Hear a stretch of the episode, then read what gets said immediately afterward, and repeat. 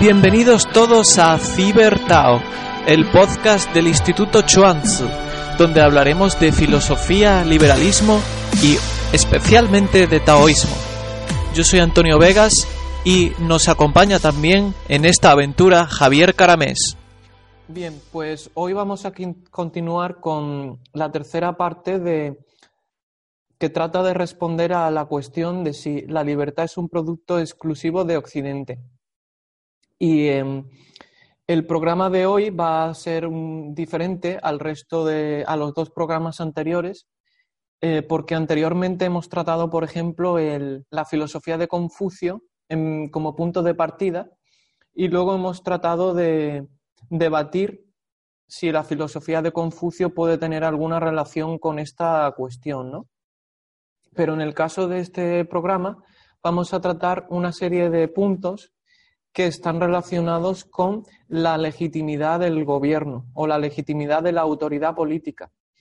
Y eh, en base a eso podemos discutir la, relación que tiene eso con la filosofía eh, oriental y con, la, con una serie de conceptos en Oriente. Vamos a empezar hablando eh, o intentando responder a una subpregunta, que sería, ¿el gobierno tiene legitimidad para hacer lo que hace? Es decir, ¿es correcto, está bien que, por ejemplo, el gobierno de España aplique una ley o apruebe una ley en el Parlamento que, diga que la gente no puede fumar eh, dentro de un bar, por ejemplo.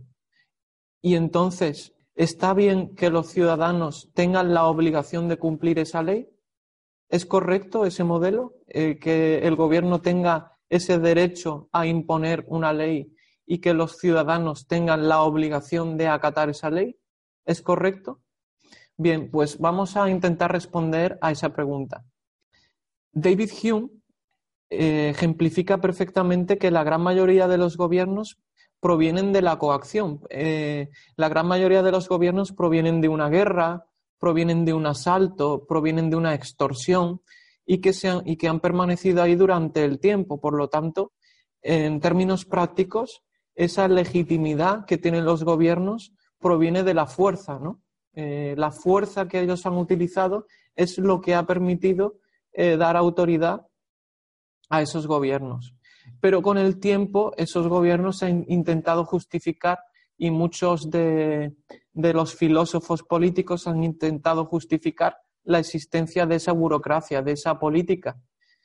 Bien, una eh, teoría que tiene gran parte, la gran parte de adeptos favorecen esta teoría y es que es la democracia la que otorga autoridad a un gobierno, ¿no?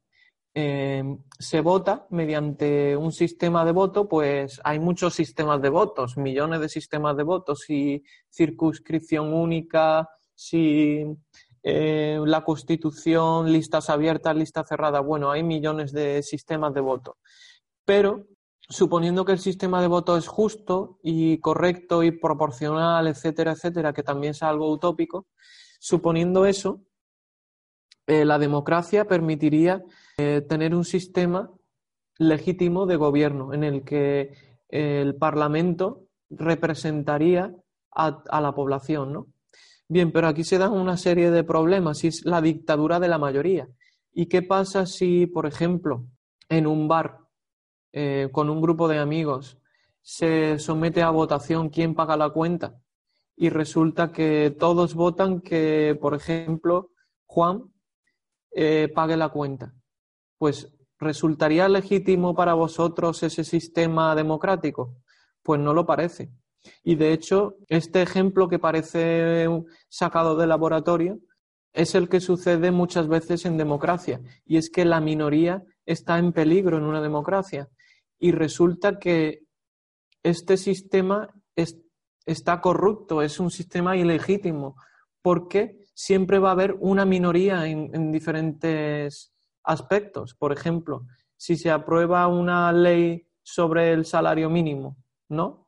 Pues siempre hay una minoría que se ve afectada, eh, como por ejemplo las personas que están ganando el salario mínimo, ¿no? las personas que cobran, por ejemplo, en España cercano a 700 euros al mes, pues esas personas es un grupo de riesgo que si se sube el salario mínimo corren el riesgo de perder su empleo. Pero claro, son una minoría en la población y están indefensas. Es la mayoría la que está haciendo que esa minoría pierda. Eh, está el tema de, de los jubilados, por ejemplo. Siempre va a haber una ley que perjudique a una minoría en favor de a la mayoría. Y eso es un, un sistema que está corrupto desde, desde el principio.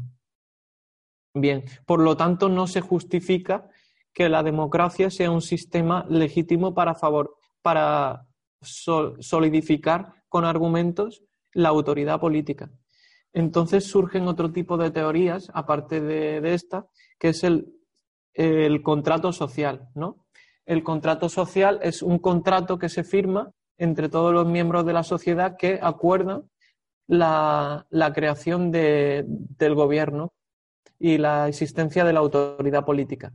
Pero bien, esta teoría rápidamente cae, cae por su propio peso, porque eh, ¿cómo es posible que toda la sociedad acuerde con un contrato una serie de normas? ¿Qué pasa si un miembro de la sociedad no firma el contrato?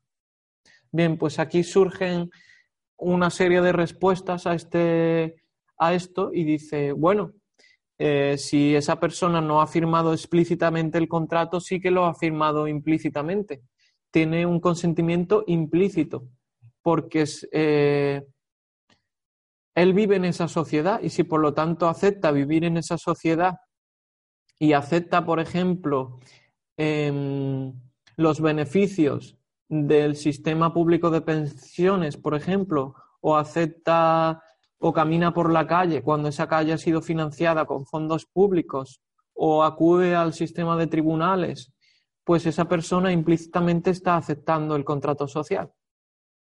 Bien, pero ¿qué pasa con los anarquistas que explícitamente reflejan que no quieren participar en la sociedad? Es decir, ellos explícitamente dicen que no aceptan el contrato social. ¿Qué pasa con ellos? Pues aquí la teoría del contrato social se cae también por su propio peso, porque hay personas que explícitamente no quieren ese contrato social.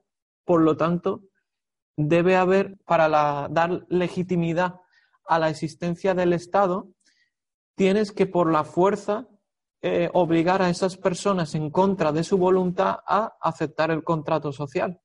Por lo tanto, de nuevo, se trata de una dictadura se trata de una imposición por la fuerza del Estado. Entonces, ninguna de estas teorías que hemos enumerado evita el problema de, mediante la fuerza, obligar a una persona a hacer algo en contra de su voluntad y someterse a las normas de los políticos, de la autoridad política. Luego estarían otra serie de teorías ya mucho más rebuscadas y más complicadas, que es la teoría de la justicia social de Rawls, ¿no? Eh, esta teoría dice que al principio, ¿no? En, en, el momento cero, pongámonos, por ejemplo, en el año actual, una persona que acaba de nacer, pues no sabe qué le va a deparar en el futuro, ¿no? No sabe que si esa persona va a tener un buen trabajo, si no lo va a tener. Entonces, es lo que eh, John Rawls llama el velo de la ignorancia. Es como si a todo el mundo le pusieran un velo por delante se olvidase de todo lo que hay, de sus em, atributos personales, etcétera, su patrimonio, todo. Y entonces, ¿qué, qué decidiría esa persona con, mediante ese velo de la ignorancia?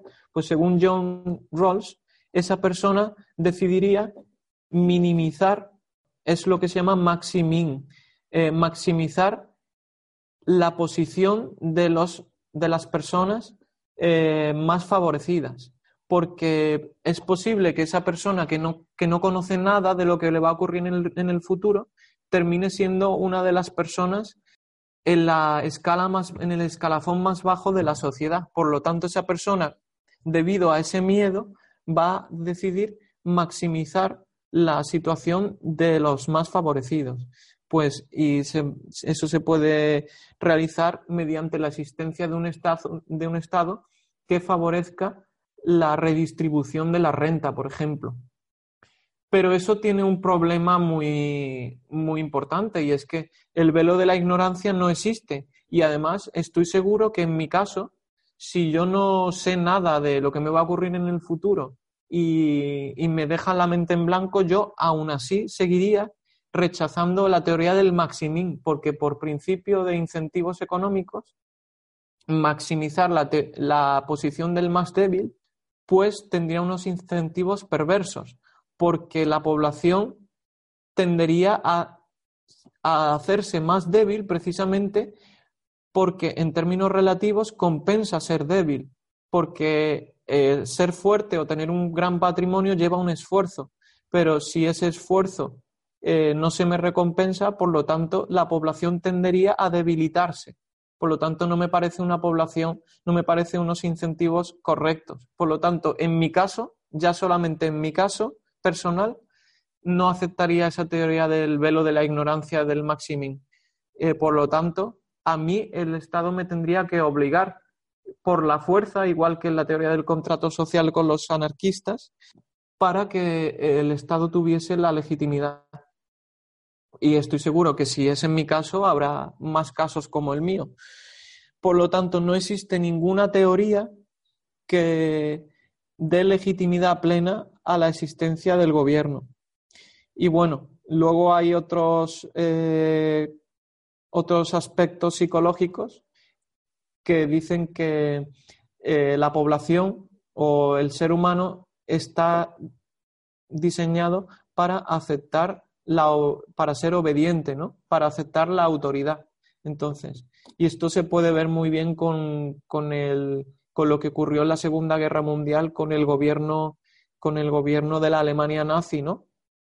Que una gran cantidad de oficiales e incluso de población aceptaban unos preceptos totalmente inmorales del sistema de la Alemania nazi y, era simplemente porque ellos acataban órdenes. Y claro, eh, se ha comprobado en numerosos experimentos sociales que cuando uno acepta, la, acepta órdenes y recibe órdenes, aunque sean órdenes eh, de asesinato, eh, el individuo no, no, no ve eso como negativo ni, ni, lo ve como que está cometiendo una atrocidad. Simplemente él tiene la, la obligación de cumplir con la orden que ha recibido y no se plantea eh, si esa orden es ética, no es ética, si es una barbaridad, si no lo es.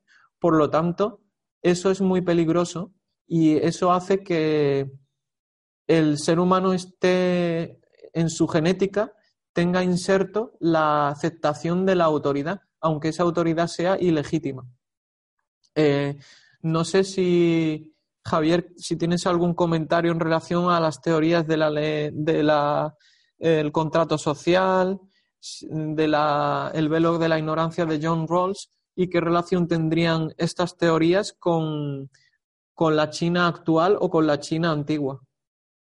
Bien, bueno, la China actual es un tema muy complejo, eh, no voy a entrar en él, o mejor dicho, el de la cultura china actual, porque tendría que hablar también de Taiwán, tendría que hablar, es decir, hablo de China como concepto cultural, no como República Popular de China, ya que a veces existe esta confusión de que me parece que China es solamente la República Popular de China cuando mm, la cosa no es así.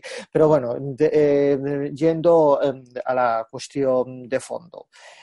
Em, empiezo por el principio. Eh, si hay un gobierno que está eh, legitimado por mandato democrático mm, prohibir fumar a todo el mundo, mm, bueno, aquí podemos decir sí y no. Por ejemplo, mm, podemos decir que eh, esta prohibición aplicada de forma genérica está bien está, eh, por ejemplo, en instituciones públicas, pues está bien, porque al fin y al cabo mm, casi todo eh, eh, se trata de resolver un problema de convivencia. Y lo que sí es cierto que el fumar mm, seamos claros, no es muy agradable mm, que, por ejemplo, un edificio público huela a humo. Incluso las cafeterías, de forma, ya digo, de forma genérica, Mm, creo que está bien que no se pueda fumar porque mm, se agradece que en las cafeterías eh, no haya humo. Ahora bien, eh, hablo eh, de forma genérica. Lo que no está bien es que mm, el gobierno se empeñe en que en absolutamente ningún sitio, ni siquiera en un fumadero, se pueda fumar. Mm, yo tuve una experiencia de unos amigos que les gusta mucho fumar, ellos son así, ¿vale? Les gusta mucho fumar y eh, mm, quieren cada, eh, cada, vez que se ven eh, tomar una cerveza fumando. Bien, es, algo que está bien. Pues bien, resulta que, mm, un, que un empresario vio eso y habilitó lo que denominó un fumadero, es decir, un sitio específico eh, en el que se podía fumar. Para entrar ahí había que dar el DNI, es decir, parecía, yo qué sé, que se estaba haciendo algo rozando la ilegalidad. Y aún así, siendo un sitio hiperrestringido que había que dar el DNI, resulta que mm, al cabo de unos meses eh, fue cerrado. ¿Qué quiero decir con esto? Que mm, con el fin de resolver un problema de convivencia, vale, está bien que mm, exista una norma que prohíba de forma genérica eh, fumar en un sitio. Lo que es pasarse, eh, lo, que, lo que no me parece en absoluto aceptable es que si hay determinados bares específicamente para fumadores, es decir, sitios eh, cuyo propósito último es darle a gente que quiere fumar un espacio para que pasen el rato, eh, pues en ese caso yo veo totalmente inapropiado eh, que mm, el Estado, la Administración o que sea prohíba eso simplemente no tiene ni pies ni cabeza. Es decir, o se prohíbe el tabaco, lo cual tampoco yo vería bien, o mm, mientras se pueda, mientras se pueda fumar, si hay gente que quiere ir a fumar, pues lógicamente debe tener un espacio. ¿Y cuál es el problema de todo esto? Y aquí voy a mm, introducir un concepto taoísta eh, que creo que es relevante. Que aquí tenemos la pretensión de cambiar el mundo de arriba abajo. Y da igual que sea democrático, porque el problema de las democracias es que funcionan con la misma lógica que eh, otros regímenes autoritarios, que es cambiar las cosas de arriba a abajo y no de abajo arriba. Bien, y aquí tenemos una mm, cuestión eh, que mm, proponía el pensamiento taoísta, especialmente el Tao Te Ching, que consideraba el gobierno como ponerse abajo, es decir, eh, el gobernante es que el que se adapta al orden natural de las cosas, es decir, su fuerza es como el agua que se va metiendo por las montañas, eh, por los huecos, es decir, el gobierno consiste en la adaptación Luego, adaptarse a la mm, demanda social de que en la mayor parte de los sitios no se pueda fumar, bien, yo no lo veo mal, pero también hay que adaptarse a una pequeña demanda social que sí que quiere que haya sitios eh, públicos o medio públicos, es decir, lugares eh, específicos donde sí se pueda eh, fumar. Y enlazo esto también con la cuestión del contrato social. Sí, yo no niego que exista un contrato social, lo que pasa es que ese contrato social es muy complejo. Es un contrato social mm, de, hecho, mm, creo que el problema, el problema principal está en el término contrato. Cuando pensamos en un contrato, pensamos en algo escrito, es decir, algo que tiene unas cláusulas que se expresan con palabras, con palabras, y es claro, es decir, hay unas normas escritas, hay unas normas verbalizables. Y aquí tenemos otro problema que la filosofía taoísta nos puede ayudar a resolver. Obviamente que tiene que haber normas de convivencia en una sociedad y que el gobierno debe ser un reflejo de esas normas de convivencia. No me cabe ninguna duda. ¿Cuál es el problema? Es decir, el problema está cuando esas normas de convivencia, que son espontáneas y no siempre fáciles de verbalizar, se verbalizan. ¿Y por qué esto es un problema? Porque se está verbalizando tan solo una parte de ese sistema complejo de normas. Mm, de hecho, mm, la mayor parte de las normas sociales es que no hace falta legislar sobre ellas. Por ejemplo, que mm, no hay ninguna ley que obligue en España a darle dos besos a las damas o a darle la mano a un caballero. No está prohibido, a nadie lo meten en la cárcel eh, porque un hombre le dé dos besos a otro hombre no, no, se ajusta a las reglas, bueno, salvo en determinados eh, ambientes concretos, que entonces sí que funcionan las reglas, pero no hace falta hacer una ley específica que obligue a los hombres a darle dos besos a otro hombre cuando se saluda. Eso no es necesario en España no es en absoluto necesario. Es más, es que si a algún iluminado se le ocurriese semejante cosa, es decir, regular eh, cómo tienes que saludar a la gente y resulta que se inventa que yo qué sé, que eh, si la otra persona eh, es homosexual, pues resulta que el hombre está obligado a darle dos besos.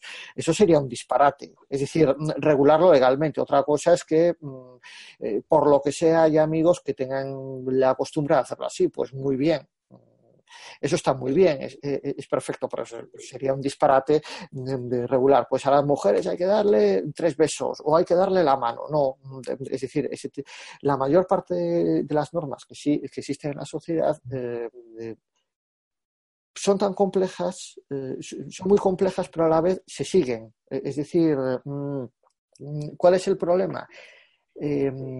Que si bien es cierto que hay veces que hace falta mm, especificar determinadas normas con el fin de evitar que haya conflictos, porque sí, en determinados eh, aspectos es necesario que haya eh, una serie de estándares claros para evitar la conflictividad social, pero en muchos casos la creación de, normas es mala, porque em, eh, significa que un determinado grupo de individuos eh, imponen su visión de la realidad, su visión de cómo funciona ese contrato social que existe pero no es verbalizable.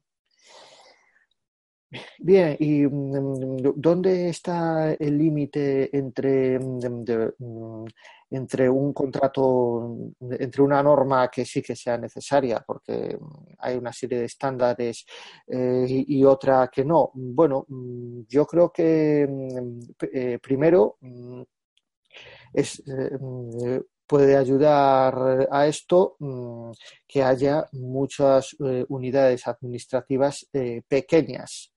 De hecho, esto es lo que dice la OCDE la OCDE considera que eh, mm, los estados deben ser pequeñitos, eh, es decir, tiene el concepto del Xiaokuo es decir, un estado pequeño y un pueblo eh, también pequeño.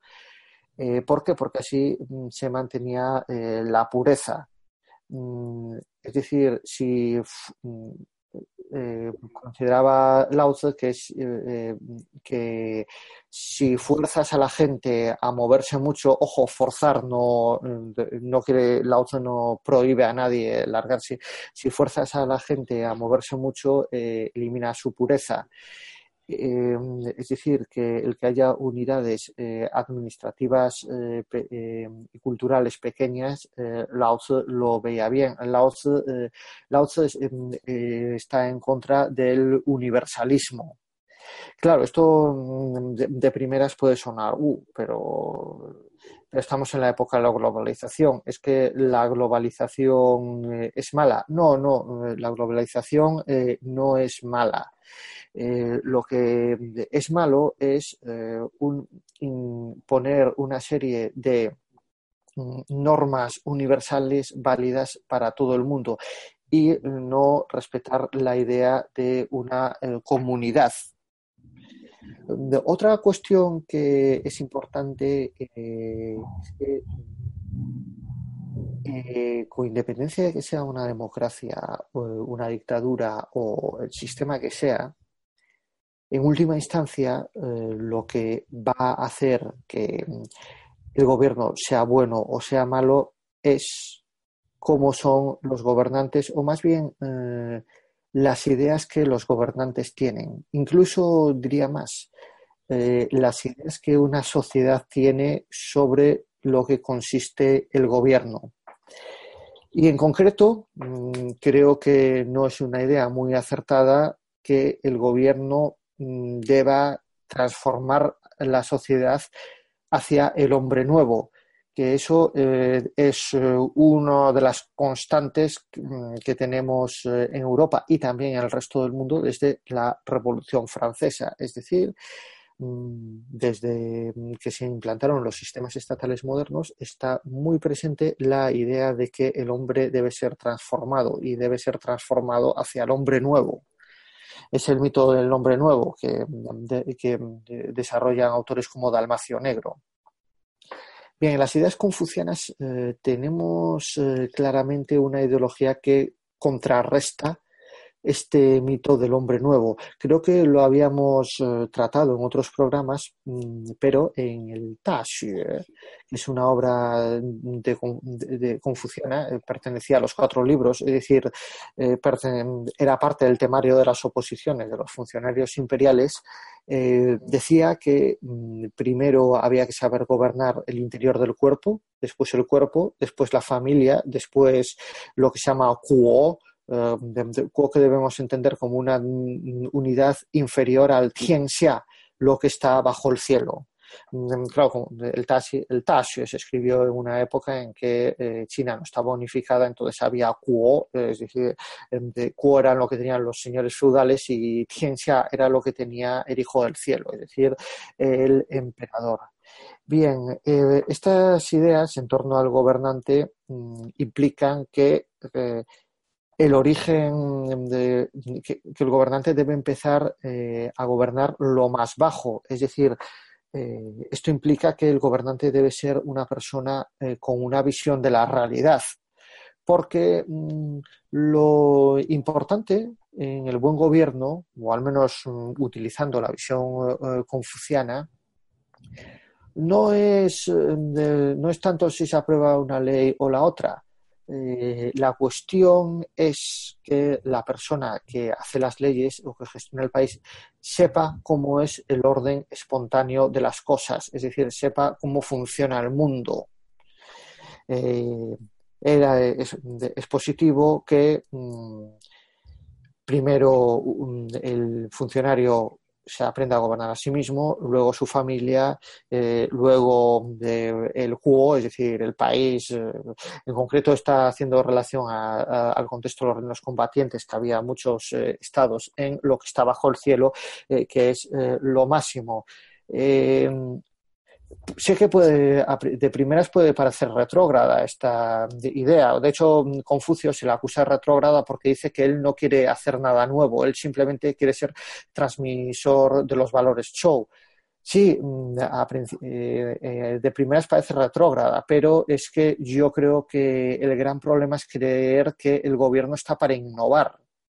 Es decir, está para innovar están las empresas es decir, el gobierno está para adaptarse a lo que ya existe, es decir, al orden natural de las cosas.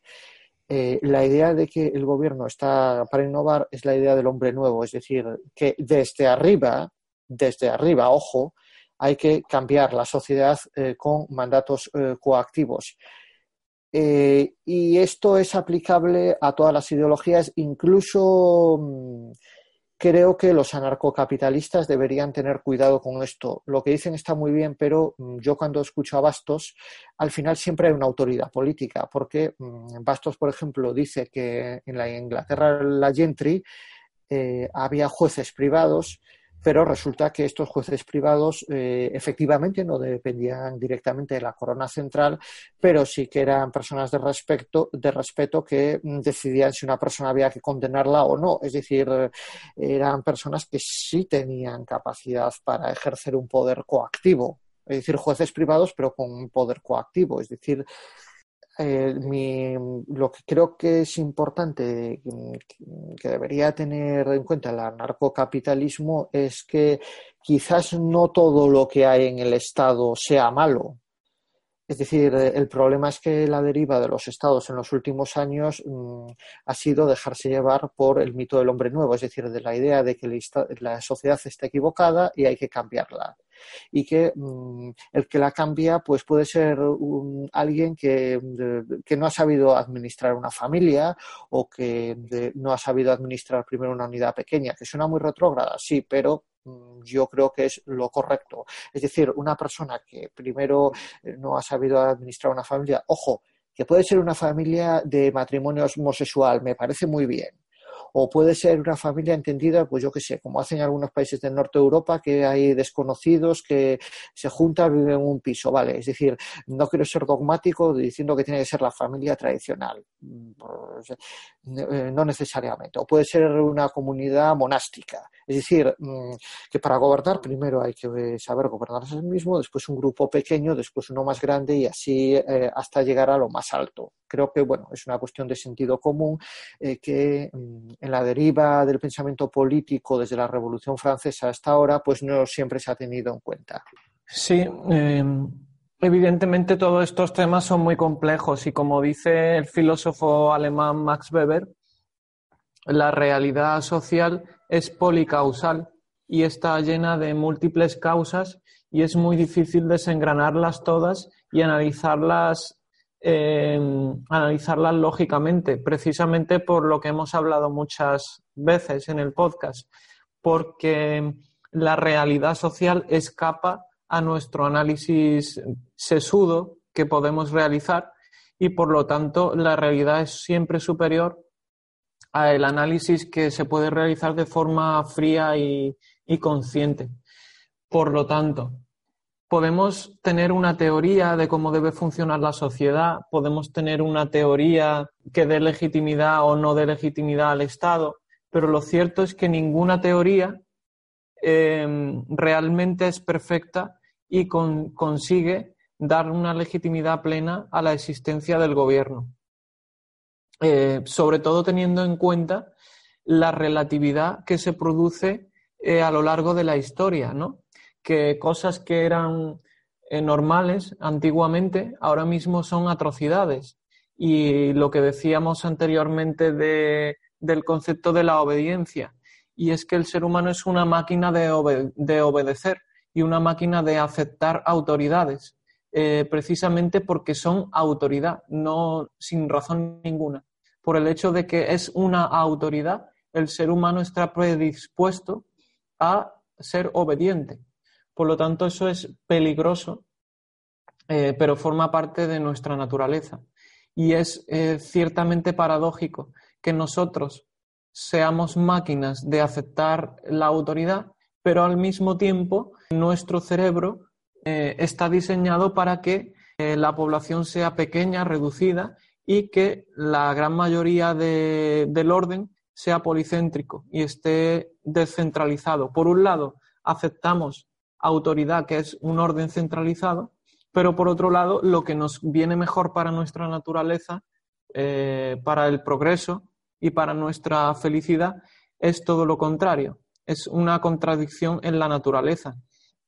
Y bien, hablando de anarquismo también, el, el, catedrático de sociología y escritor español, que fue mi profesor de sociología, Octavio Uña definía el, anarquismo como nadie sobre mí y nadie debajo de mí, todo el mundo en el mismo nivel. Em, esto sería lo, idóneo, ¿no? lo utópico, nadie por encima de mí, nadie por debajo de mí, pero un sistema de incentivos que favorezca la, coacción de unos individuos sobre otros, eh, una coacción, digamos, eh, moderada, y que permita una coordinación social armónica. Y en, esto que comenta el señor Octavio Uña, entronca con una frase del Tao Te Ching y que tú comentabas, eh, no la citabas directamente, pero sí que lo has comentado y que está en el capítulo 77 del Tao Te Ching, que dice lo siguiente, voy a leerlo.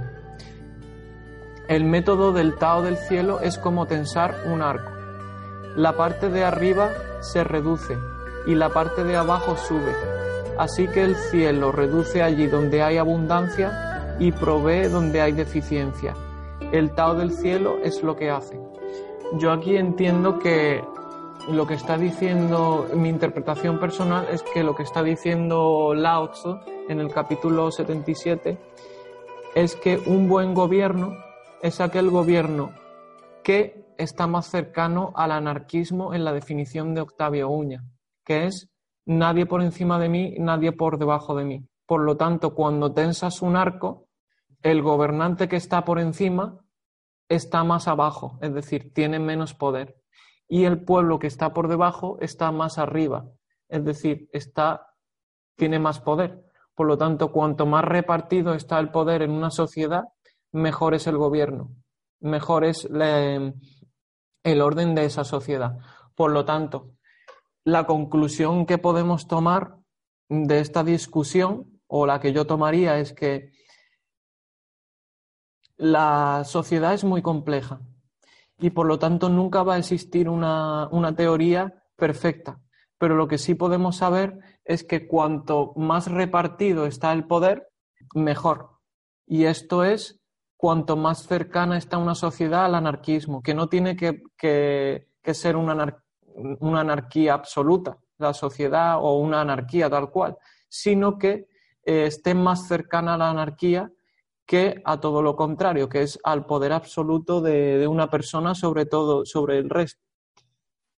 Eh, sí, eh, bueno, lo que decías de que mm, el ser humano tiende a aceptar la autoridad es algo que decía Mencio, que decía que lo que diferenciaba a los animales de los hombres es que los hombres eh, tenían un líder, un gobernante o como se le quiera eh, llamar, es decir, alguien que mm, dirigía.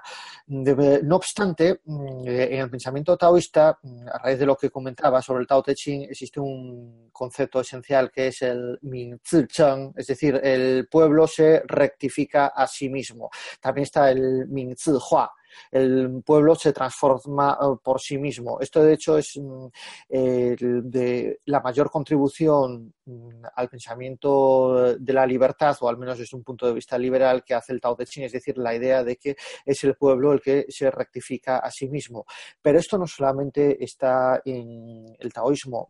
En Confucio hay una analecta que dice que los bárbaros como gobernante no son lo mismo que los pueblos xia, que podemos identificar con los chinos, sin gobernante. Es decir, que los pueblos xia mm, pueden vivir sin gobernante. ¿Y por qué?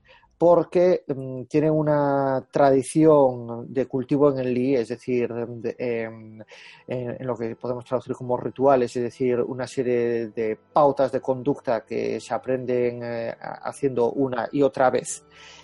Bien, em, la cuestión fundamental eh, que quiero resaltar es que eh, las ideas de la libertad no se deben dogmatizar y, entiendo dogmatizar como pensar que se limitan a una serie de normas escritas aplicables a todas, a todas las circunstancias. De hecho, esto no deja de ser una respuesta a lo que Hayek denominó la fatal arrogancia. ¿Y qué es la fatal arrogancia? Es decir, tener un exceso de confianza en la razón, entendiendo la razón como lo que significaba eh, en, origen, es decir, el logos, es decir, que el mundo puede ser escrito con palabras y que mm, la verbalización de la realidad es siempre infalible. Las cosas no son así, eh, muchas veces, más bien en la mayor parte de los casos, eh, como se suele decir habitualmente, eh, la práctica suele mm, vencer sobre la teoría, pero de forma eh, clara. ¿Por qué? Porque la realidad es un ente complejo, es como, ¿qué es lo que está, qué es lo que quiere decir de, la OZA al principio del Tao Te Ching? Es decir, mm, el Tao no se puede llegar a verbalizar. ¿Por qué? Es decir, porque es una cosa tan compleja que se escapa al lenguaje humano.